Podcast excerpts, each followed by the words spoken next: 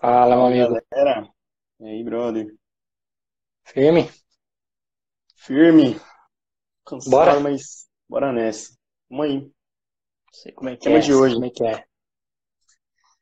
Nosso tema de hoje é, foi até um bate-papo que eu bati com meu amigo Clayton esses dias, que é sobre o Salesforce CLI, né? O que que é o Salesforce CLI? Que bicho é esse? O que que ele come? O que que ele faz da É. vida? Onde ele vive? Onde ele vive? Boa noite. Boa noite. Não sei dizer qual que é o seu nome, cara.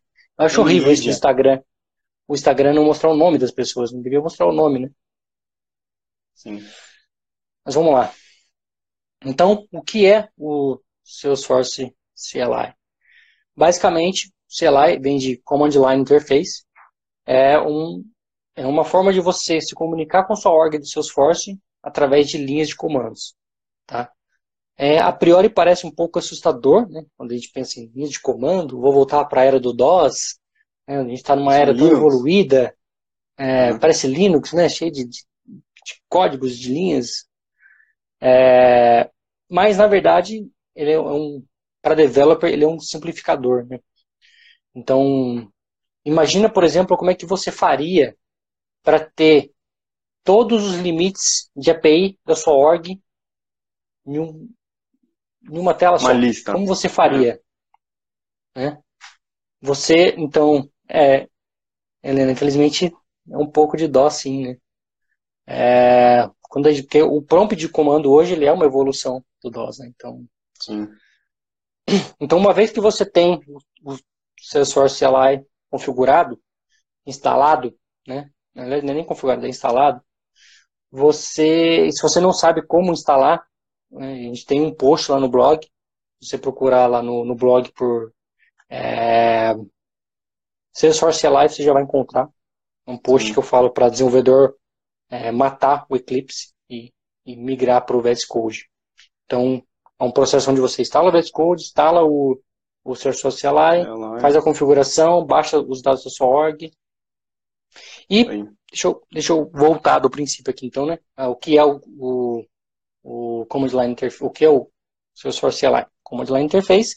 Então, é um, um comando, vamos dizer assim, um comando é, que permite você interagir com, com, o seu, com o seu Salesforce. Que você Uhum. consegue fazer com ele? Uma série de coisas, tá? É, você É. consegue é, criar é, e gerenciar a sua org. Se você estiver utilizando o DX, é, o DX você consegue criar, por exemplo, uma, uma sandbox via linha de comando. Você consegue importar e exportar dados. Você consegue é, executar os testes. Você consegue instalar pacotes. Você consegue ter Consegue acesso a todos, todos os seus metadados. Né? Consegue enviar metadados, receber metadados. E isso é a parte que mais é interessante para o desenvolvedor. Né? Sim. Quando a gente fala de código Apex, quando a gente fala de recurso estático, isso é um metadado para Salesforce. E a gente consegue, através desse eh, CLI, enviar e receber metadados. Então, quando a gente fala em utilizar isso dentro do VS Code, eh, você instala eh, plugins no VS Code que fala com o CLI para você de forma totalmente transparente Sim. né, de forma que você não tenha que se preocupar com uma série de comandos. Mas explorar esses comandos é bem legal, porque tem comandos ali que te trazem uma informação que você não conseguiria de outra forma. E um deles a gente descobriu agora há pouco, né, Arthur? Que é o que eu estava É. falando, a questão do limite. Né? Então, de novo, se você já fez o processo de instalação, se você não fez, entra lá no blog, tem um, é, um passo a passo para você instalar. Mas imagina que você está na linha de comando, então, né? Você está no seu no VS Code, você vai na, na guia terminal e você dá um SFDX. SFDX é o comando do CLI da Salesforce. Se você dá um, só um SFDX, ele vai te dar uma série de comandos que você pode fazer, né? É, e o primeiro que eu recomendo é o help. Então você tem o SFDX, help, por exemplo, force, né? Que é o, um, provavelmente é o que a gente vai mais utilizar. Uhum. E ele te traz uma série de coisas que você pode fazer ali. Você pode ver todas as áreas da sua.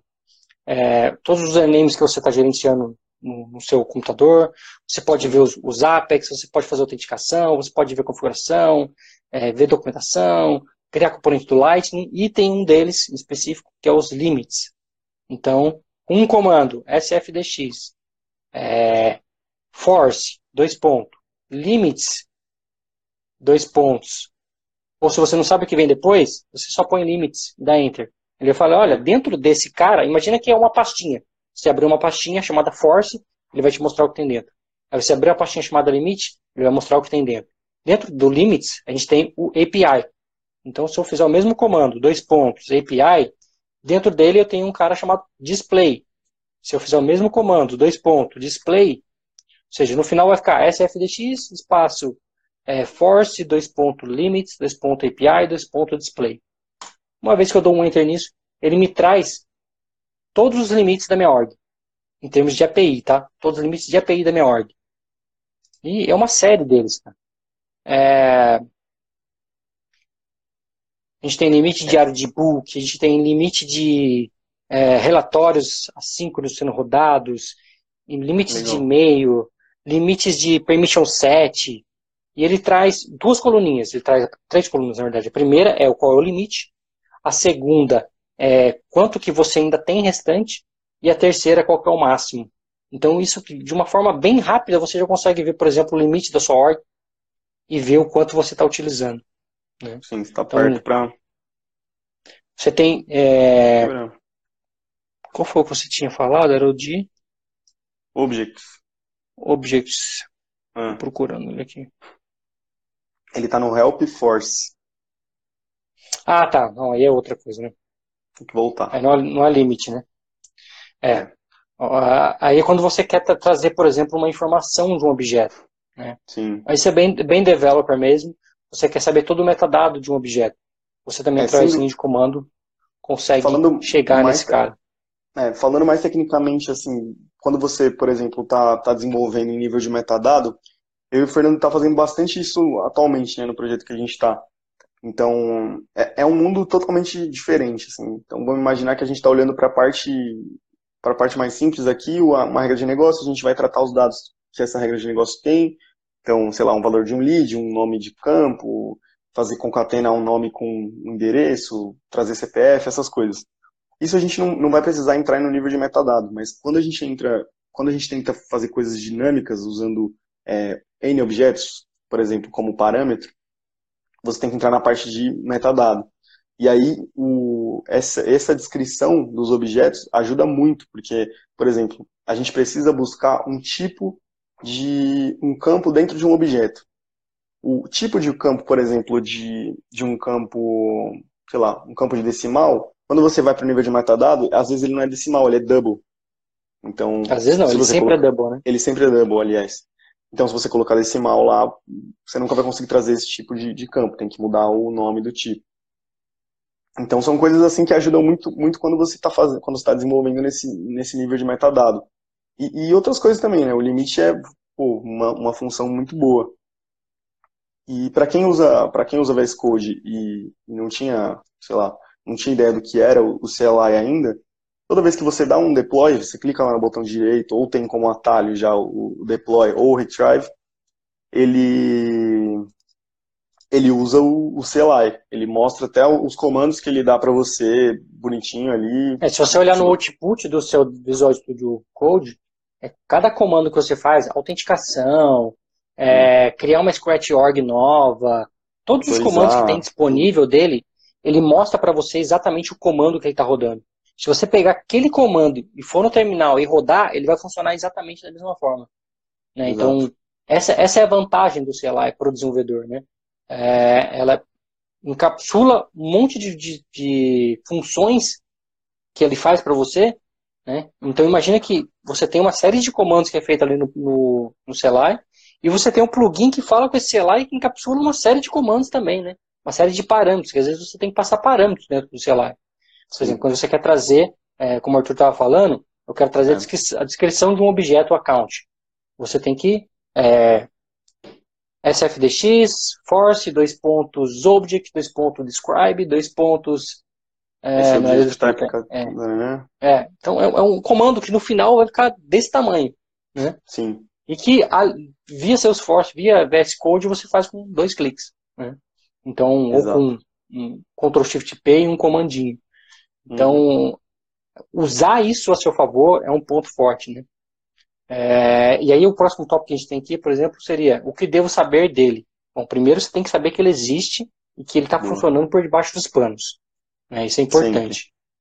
É, um comando, eu até eu lembro que eu brinquei com, com, com o Clayton, que eu falei, cara, o comando que eu mais uso é o sfdx espaço update.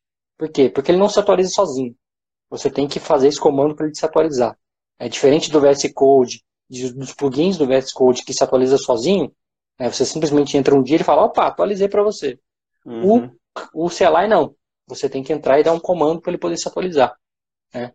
E é sempre bom ter ele atualizado porque você tem é, formas novas de, de, de, pegar metadados, metadados novos que você pode pegar, correções de bugs, performance e uma série de outras coisas. É, então, é bom você saber alguns comandos lá. Por isso que eu acho que começar com sfdx espaço help vai te ajudar a, a entender o que tem ali. Né? Com certeza. Esse do limit é uma coisa que você não tem dentro do Visual Studio Code. Você só tem nele. Né? Então, conhecendo isso, te dá um poder maior de, de, de acesso, de navegação e tudo mais. Até para até estudar mesmo é muito bom, porque tem provas de certificação que cai muita coisa de limite. Então, acho que vale a pena você, você dar um help lá e, e dar uma olhada nos limites do, do que você pode fazer para saber até onde você pode ir, né? O que mais, Boa. cara?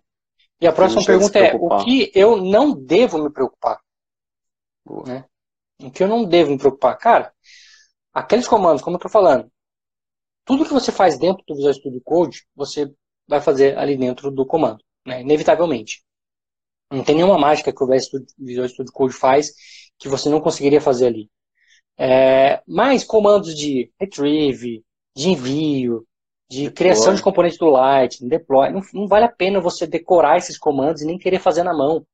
É, é uhum. É, é, muito, muito texto para digitar para fazer alguma coisa que você pode simplesmente configurar uma tecla de atalho, como a gente faz para poder enviar o arquivo do Visual Studio Code para org, a gente configura, eu e o Arthur pelo menos configuramos Ctrl Shift D.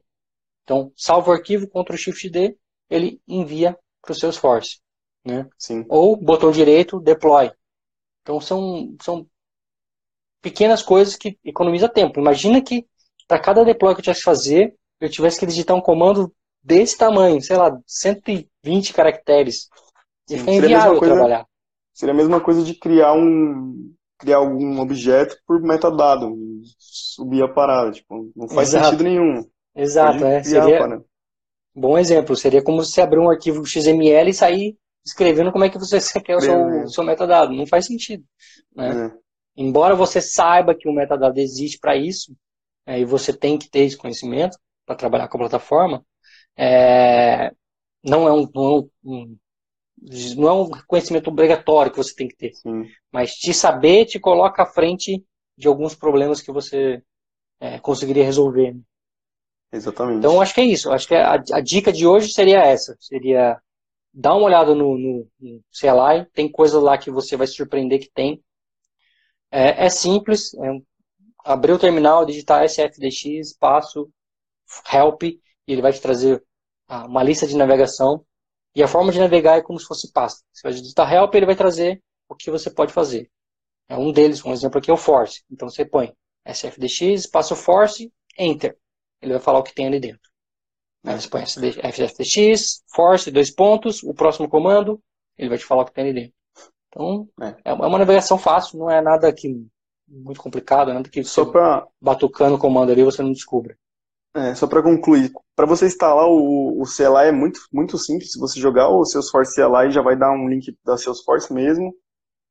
E eles até colocam uma descrição do que é e o que você pode fazer com ele, que tá é bem, bem tipo limpa a explicação. Acho que vale a pena também dar uma lida.